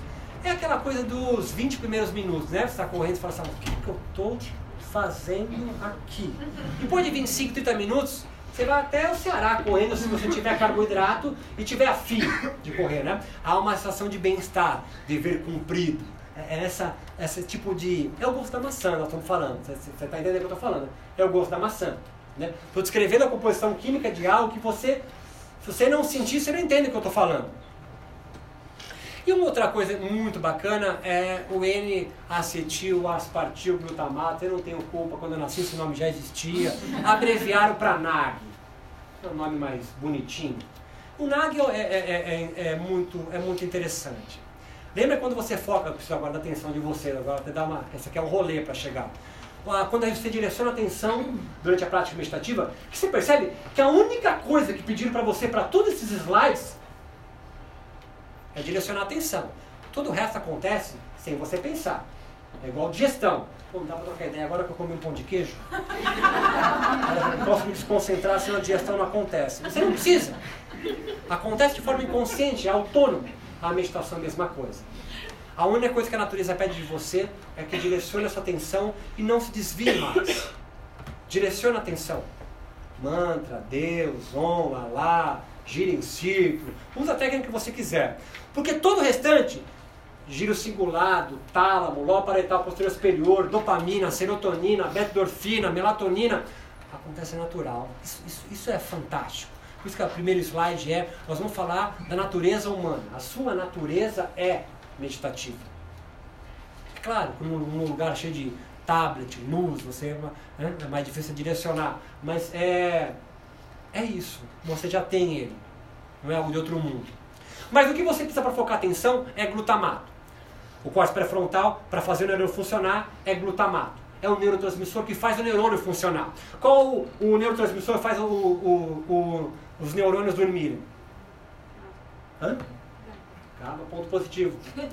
Pega o nome dela, ponto positivo para ela, por favor. O glutamato é o que faz o neurônio funcionar. Você está meditando meia hora, não existe tempo, tá? Não existe tempo. Mas vamos viajando. Está meditando meia hora e tem muito glutamato no seu córtex pré-frontal. Certo? O lucro diminuiu, está focado. O glutamato em excesso, fica junto comigo agora, está acabando. Você aguentou até agora, fica até o final. É neurotóxico. Glutamato em excesso mata neurônio. Tá, pô, mas é uma sacanagem cósmica. Peraí, ver se eu entendi. O glutamato é necessário para focar minha atenção. É, porque faz o neurônio funcionar. Mas em excesso mata neurônio? É. Pô, espera aí. Eu não tenho culpa, né? Reclama com Deus, Alá, evolução, Charles Darwin. É assim. Faz o que você quiser com isso. O seu organismo possui quimiorreceptores. Seu corpo inteiro. Então, se tem é, falta de glicose circulante no sangue, tem um quimioreceptor que detecta isso e fala, oh, aciona lá vontade de comer, porque está com hipoglicemia. Você tem quimioreceptor disso. Você fala assim, eu vou me matar. O que acontece? A quimioreceptor que percebe o excesso de CO2 e falou, vontade de respirar. Fala, não, decidido. o que seu organismo fala? Opa, muito CO2.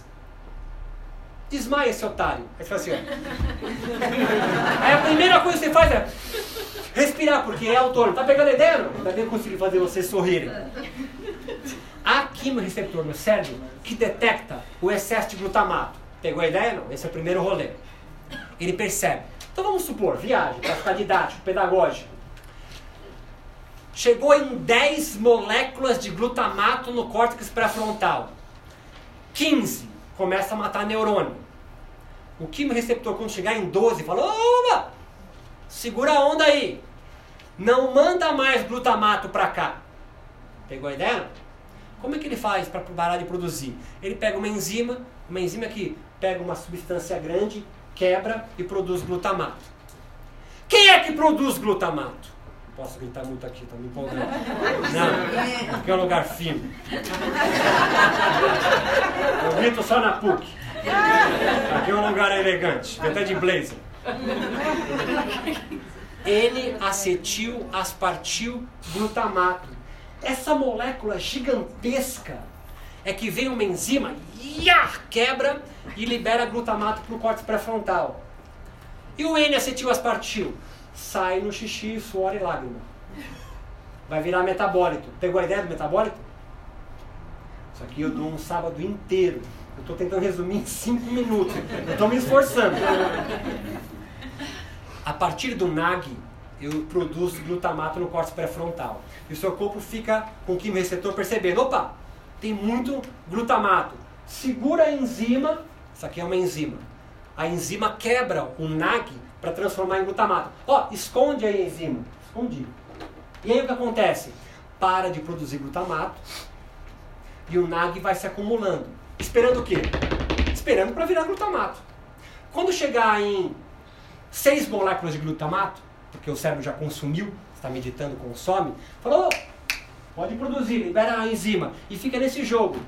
Libera a enzima, inibe a enzima. Produz e secreta. Pegou a ideia? Não? Só que o nag, o nag, o nag, ele é alucinógeno. O nag é análogo à ketamina, que é um anestésico animal, põe cavalo para dormir. Nas rotas de batucada do Brooklyn é chamado de Special Key. Key de ketamina, de K. O nag ele é um potente alucinógeno. Muito parecido com o DMT, dimetiltriptamina, da ayahuasca, do daime, do LSD, ácido lisérgico. Pegou, tá, tá vendo pra onde eu vou, não? me deixaram vir pra cá. Eles me deixaram. Eles me deixaram. Eu não mostrei esse slide antes pro Robson.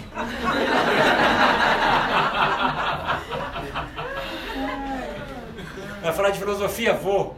Então, aí percebe. É, é uma área da filosofia. Conversa com meditadores experientes, ou com o cara que vai fazer meditação, você pergunta para ele como é que foi a prática meditativa. Tá mal viagem. Como é que você se sentiu? Cara, não dá para descrever. E você, vamos pegar meditadores muito experientes que nós conhecemos profundamente. Vamos começar com o JC. Você que fez primeira comunhão sabe que Jesus meditou 40 dias e 40 noites no deserto. Lembra disso? Quem foi trocar ideia com Jesus?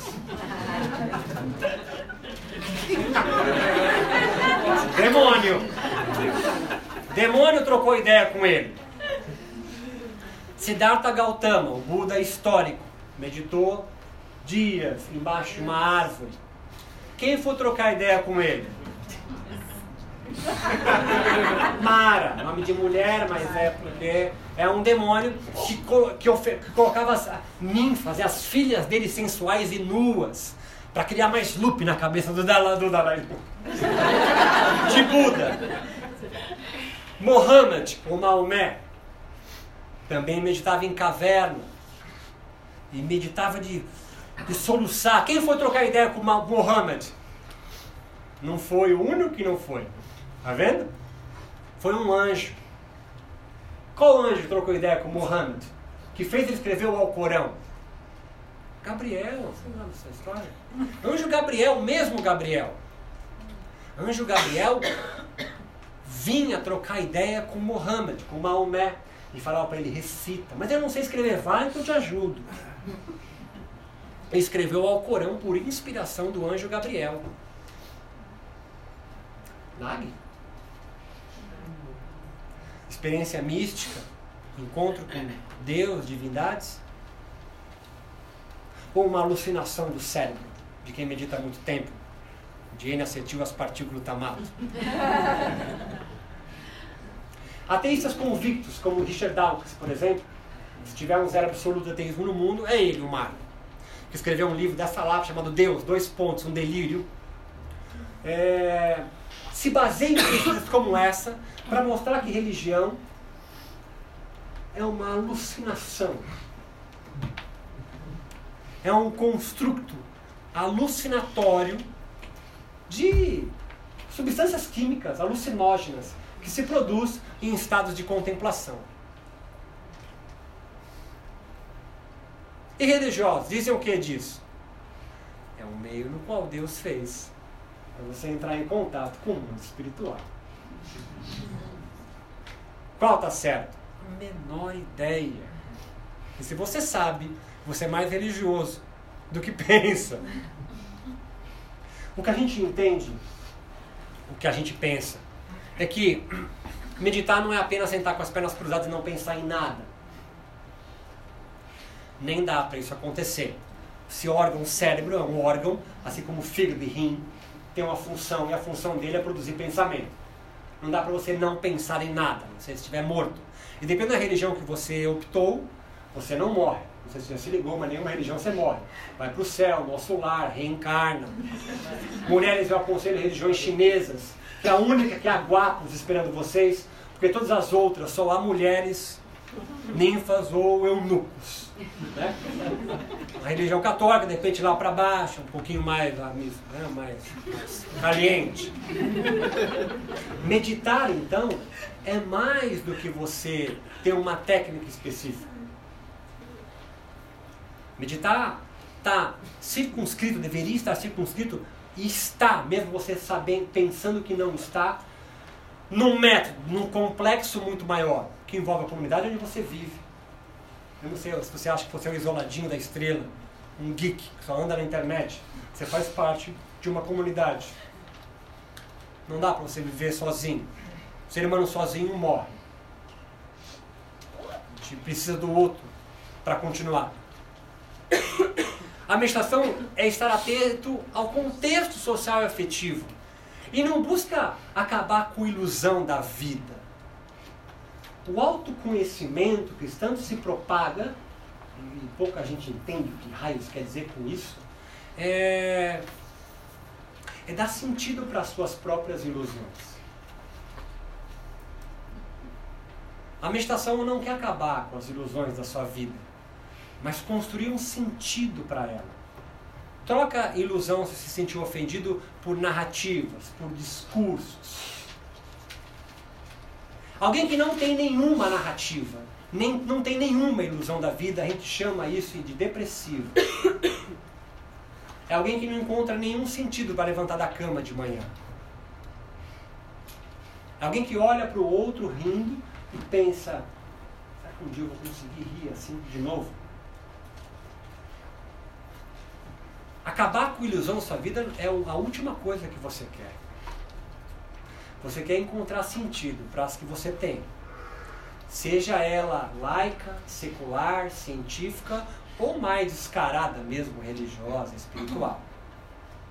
Hoje talvez há uma carência de sentidos de vida. Desde o muro de Berlim, que caiu e acabou com o sentido de vida de muita gente, há sentidos de vida religiosos mesmo. Mais ofensivos, né? Eu lembro uma época que era uma coisa contra evangélico. É como se fosse sinônimo de baixa intelectualidade cognitiva. O que na verdade a gente é, tenta com a meditação, e é o que eu penso, nós precisamos é de ilusões. Ou mais, é uma, é uma expressão de James Rima que eu adoro, ficções que curam. Eu adoro essa expressão. Ficções no qual vão dar sentido maior na sua vida para você conseguir acordar de manhã a meditação é um meio natural de legitimar o sentido ao seu espírito. E a pergunta no qual tem que estar atrelada a sua prática meditativa é qual o sentido que você tem para acordar de manhã todo dia? Qual é a construção que você fez ou fizeram para você? A meditação faz você acordar, se autoconhecimento tem alguns tem alguma definição que eu acho mais clara, é você entender Quais são as ilusões que você pautou a sua vida e você não tem a menor ideia que são elas? Porque você está sendo um joguete com fiozinhos sendo andando para frente e para trás. Porque todos nós temos. Mesmo os três cavaleiros do Apocalipse, Marx, Freud e Nietzsche. Freud criticava a religião, mas criou a psicanálise. Você não tem mais demônio possuindo seu corpo, tem complexo de ético. Você percebe que ele construiu uma outra narrativa? Você tem que perceber que Deus morreu, Nietzsche, mas constrói a imagem do super-homem que se aguenta sobre as suas próprias pernas. Que é uma construção mais narrativa e mítica do que isso. Você tem esperança não mais no céu, mas um dia ser o super-homem. Ou alguma coisa parecida. Ou Marx, nós já brincamos aqui, não tem mais o céu cristão, mas tem uma sociedade sem classes, que também é uma ilusão tanto quanto bonita, mas que nunca existiu de verdades. Qual é o sentido para a sua vida? A meditação pode ajudar nisso. Mais do que diminuir o estresse. E não se liga se não é isso o sentido da sua vida. Sentido pobre, vamos dizer, que há sentidos muito mais bonitos. Mas hoje, o que faz você acordar de manhã todos os dias?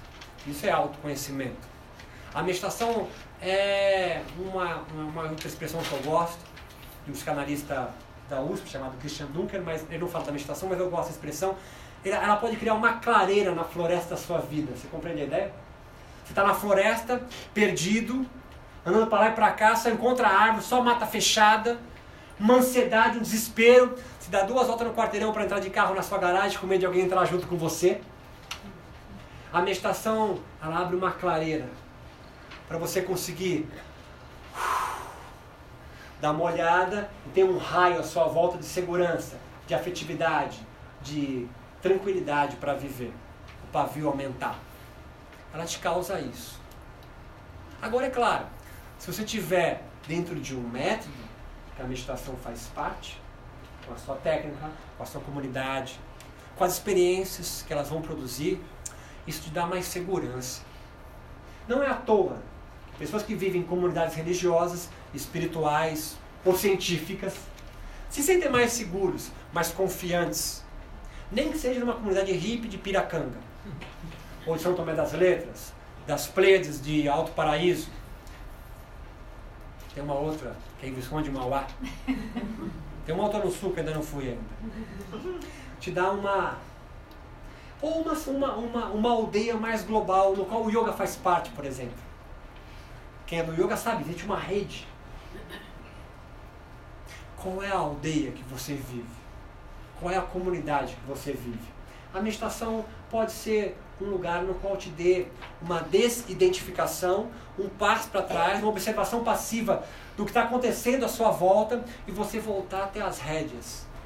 Mas acabar com ilusão é a última coisa que você quer. Porque quem não tem ilusão nenhuma toma quitiapina três vezes por dia. E tenta encontrar um sentido para ela. A meditação te ajuda nisso. E quando você conversa com gente que medita já há, há um bom tempo, mesmo que o discurso não seja muito bem organizado, é, há uma tranquilidade, há uma paz que a prática meditativa, que o estado meditativo te produz. E aí junta as letrinhas que você quiser para descrever isso. Nirvana, tal, Kaivalya, Moksha. Você vai juntando os nomes. Bem-estar. Bem-estar é um outro nome que substitui o Nirvana no mundo laico secular. Você não quer mais Nirvana. Você não quer mais o céu transcendente. Você quer só o bem-estar. A própria, a própria a Organização Mundial de Saúde diz que saúde é o total bem-estar físico, mental, social e espiritual. Meu Deus, é o mais próximo de Deus, né? O cara tem tudo isso. Eu espero que vocês é, tenham apreciado, tenham conseguido aumentar um pouco o repertório de você nas suas falas. Eu tenho dois recadinhos, eu tenho alguns livros, é a parte do, do caixa, alguns livros do Neurobiologia e Filosofia da Meditação aqui para venda, alguns que sobraram. E vai ter um retiro sobre temática é, no sul do país, perto de Florianópolis, chamado Garopaba. É, é, na Piracanga ainda. É, me chamaram para lá. Me chamaram para lá. É, Garopaba. Onde vai ser um retiro de 4, 5 dias sobre as temáticas. Teoria meditativa, sobre a filosofia da meditação e também práticas de yoga e de meditação, com o tio Beto. Quem tiver interessado, eu tenho um site chamado yogacontemporâneo.com, onde há muito é, da minha agenda, há muito mais trabalho sobre, é, sobre o que nós discutimos aqui, há podcasts com cursos inteiros lá também, áudios, falas. É, um, a minha tese de doutorado, por exemplo, foi sobre os yogis no Brasil. Eu entrevistei 10 yogis no Brasil, tenho todo o conteúdo lá disponível, as entrevistas com eles. Só dois pediram para editar, o resto deixou aí na, na íntegra. E três cientistas também investigam yoga e meditação no Brasil. Esse, esse conteúdo vai sair um livro, provavelmente no final do ano, chamado Yoga Malandro. Uma perspectiva do yoga é, no Brasil e América Latina. Como o yoga foi se, bem no jeitinho brasileiro, tomando uma forma, e a meditação também, brasileira, distinta da Europa e Estados Unidos. Agradeço a presença de vocês, muito obrigado. Fico feliz e a gente se encontra numa próxima oportunidade. Muito obrigado.